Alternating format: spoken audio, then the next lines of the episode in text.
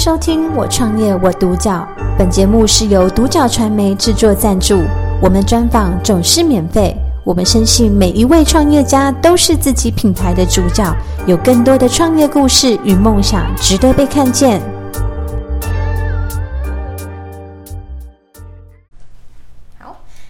今天很高兴可以邀请到哈布童鞋有限公司的董事长周东庆先生来到我们现场，和我们分享他的创业心路历程和故事。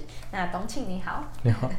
对，那首先第一个问题想要问东庆，就是当初怎么会想要创立这个哈布童鞋？你的一个起心动念是什么？当初因为那时候刚出社会的时候，嗯、呃，有在一间体育用品连锁店。嗯，对，就是待了大概三年左右的时间，都是做鞋类的销售。嗯，对，后来那时候就跟另外一位朋友，就是共同创办人，他那时候就也是想说，那也想说，那我们不如我们来创业，只是那时候都没有想说，没有没有想到要做什么。嗯，对对，有很那时候有很多的方向，是啊，服饰类啊。模型类啊，饮料店啊，什么都想过。而且到有有一次，有一次刚好跟他的亲戚在聊天的时候，啊，然后他们也讲到，因为他们是做童装类，他们是做童装啊，有提到童鞋这一块，后来才说，哎，好，那就来做童鞋这一块，因为跟原本的原本的在上班的在工作的一个一个环境是比较比较像的，对，后来就就投入。投入这一块，嗯，啊，当下就决定了，啊，当下马上就决定，不然其实我们中间中间有聊了三个月至半年，嗯，一直在想，那我们要做什么？嗯，对，决定项目的一个部分，这样子，这个很特别，因为您算是呃单纯的就是想要有自己的事业这样子吗？对，那时候那时候就是想说，趁年轻，两个两个两，我们两个都是嘛，啊，就想说趁年轻那来。做一点什么，嗯，来来创业，做一点什么事，这样。嗯，你们很大胆哎，而且就是通常这样子讨论，可能三个月、半年，很容易就是无疾而终了。正常来说应该是这样。对，所以你们还蛮就是有有这样的执行力在。那这样子就是东庆，嗯、呃，在这个哈布童鞋，就是有没有什么样比较主要的特色可以跟我们分享一下？我们的鞋款吗？嗯，呃，鞋款我们呃。前几年，前几年的话，我们有一款手工的编织鞋，嗯，对，手工的编织鞋，那是我们的第一个公司的一个的一个特色的特色的款式，嗯，然后再接下来有一个勃肯的勃肯小朋友的勃肯，虽然市面上勃肯鞋很多，可是小朋友就是刚好。符合那个鞋楦很漂亮的，然后样式是基本款，可是鞋楦很漂亮的。那时候我们我们那一款勃肯鞋做出来的时候，而且是勃肯鞋，它是四个，我们我们等于是做三杠，然后全部都是可以粘的，所以胖瘦脚全部都可以穿。啊、对，那是第二个突破。嗯，然后也是算是公司的一个哎一个一个一个基本款。嗯，也也也比较主推，现在每年春夏都比较主推的商品。然后再接下来就是饼干鞋。饼干鞋，对，我们把饼干鞋一个休闲鞋，然后做成亲亲子段，对，这个款式那时候也是公司的一个特色。嗯，对。所以你们主要的主打商品是在童鞋的部分，然后呃，除了做纯粹的买卖啊、呃、经销之外，嗯、那有其他就是比较不一样的一个产品服务项目吗？产品服务项目，我们现在现在就是这两年，呃，从二零一七年下半年开始，我们就是多百货的。这个通路，嗯嗯，对，所以在这个可能客群的体验上也会有点不太一样。对，然后在今年度，今年度也多了官网，然后拍卖，嗯，乐天乐天拍卖的一个一个一个，然后还有想一下还有哪个部分？除还有粉丝团了，嗯，对，还有粉丝团。了解，所以大概在这几年有比较多的是在呃网网络电商的部分，然后还有呃在百货公司的部分。对，嗯，那这样子在这个过程中，就是因为您也做了啊十一年了，嗯嗯，那这样子在这个过程中，应该遇到很多大大小小的挑战，有没有什么是你比较印象深刻的？印象深刻就在二零一五年，二零一五年就是整个的一个一个一个。一个一个品牌也让人家比较比较慢慢的比较清楚，因为以往我们以往一开始是挨家挨户去拜访，骑着摩托车挨家挨户去拜访，然后去到每个县市，然后就住在每个县市。对啊，今就是二零一五年那一年，就是一个一个一个大的突破，就是哎，营业额就是。就是整个品牌，人家也比较知道了，消费者也比较知道，然后整个整个一个往上往上冲的一个突破。嗯，所以其实，在二零一五年之前，你们都是在做一个呃耕耘的部分。其实一直都在耕耘啊，嗯、一直都在耕耘，因为也会因为一直一直你要保留原本的。顾好原本的旧的客户，然后再开发新的客户。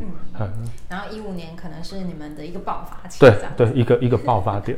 了解。在批发这一块，哎，在经销商批发经销商这一块，就这一个很大的一个突破。嗯，对。那有没有什么样的挑战是你觉得比较辛苦的，然后比较呃不是你预期的？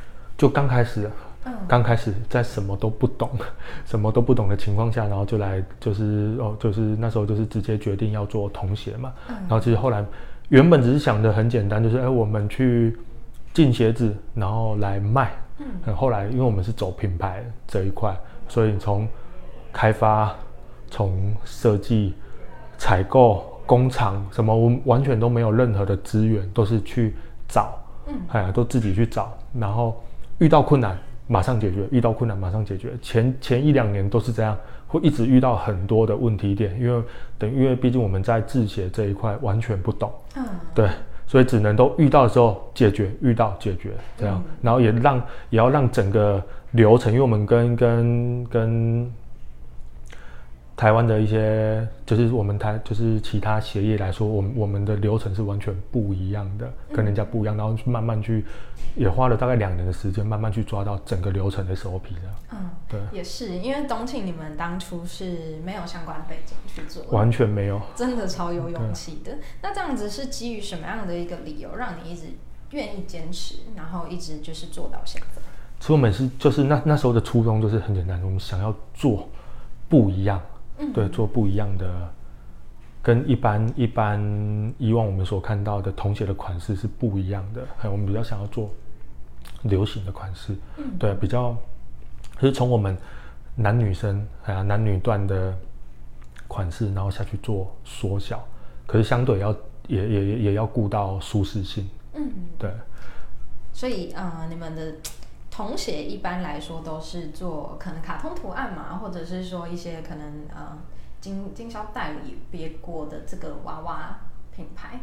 那你们的话就是走流行款式，对，大人穿的那一种，然后把它变成是小孩子可以使用的。原本当初的课程是比较着重在年轻族群，可是现在不会了。现在慢慢的，嗯，这十年来慢慢的，其实现在大家都能接受啦，因为我们也是都会有。其实我们现在等于多元化，各式各样的款式都会做。嗯，哎呀，可能休闲款、公主鞋、流行款。运动运动鞋都会做，嗯、对，都会做，所以是慢慢的，其实族群就越来越比较不设限。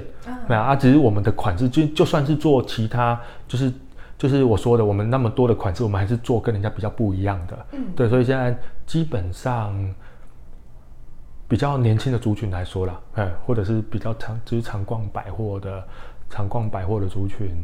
他们通常看到哎这些鞋款，就会知道是我们家的品牌。嗯，对，就是特色其实有被大家看见这样。对。那在就是哈布童鞋里面，有没有什么样的一个品牌印象是你想要被大众所熟知的？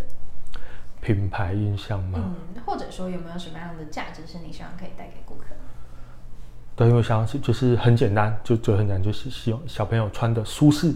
然后又可以搭配，因为现在现在的现现在都很会帮小朋友做打扮啊，嗯、还有像我们我们的鞋款也都可以让让你在平常就是可以都可以去很随意的都都可以去做打扮，嗯，还要搭配，嗯，这样，所以就是好穿，然后又好舒适，对，好，嗯，好看又舒适。了解，那这样子就是呃，接下来的一个三到五年有没有什么样就是您比较想要去？呃，在扩增的项目，或者是说有没有什么样的计划有预计要去执行的？